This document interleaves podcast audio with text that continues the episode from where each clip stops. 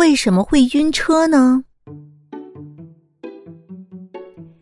在我们的耳朵里有一个器官叫半规管，半规管是造成人晕车或是晕船的罪魁祸首。半规管能够控制和调节身体的平衡。坐车或者是乘船的时候，身体是不是会晃来晃去呢？车或者是船一晃动，半规管也会跟着晃动，以保持身体的平衡。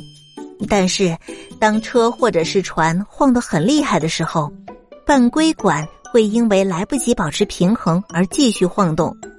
在这样的情况下，我们的身体就会失去平衡，我们就开始晕车或者是晕船了。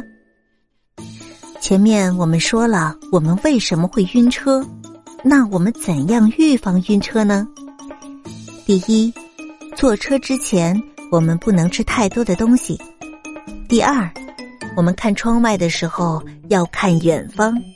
第三，吹凉爽的风，还有我们的衣服不要穿得太紧。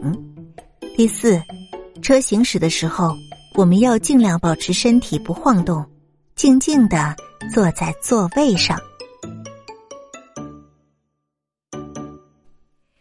小耳朵们，咸鱼阿姨的新专辑《睡前故事》上线了。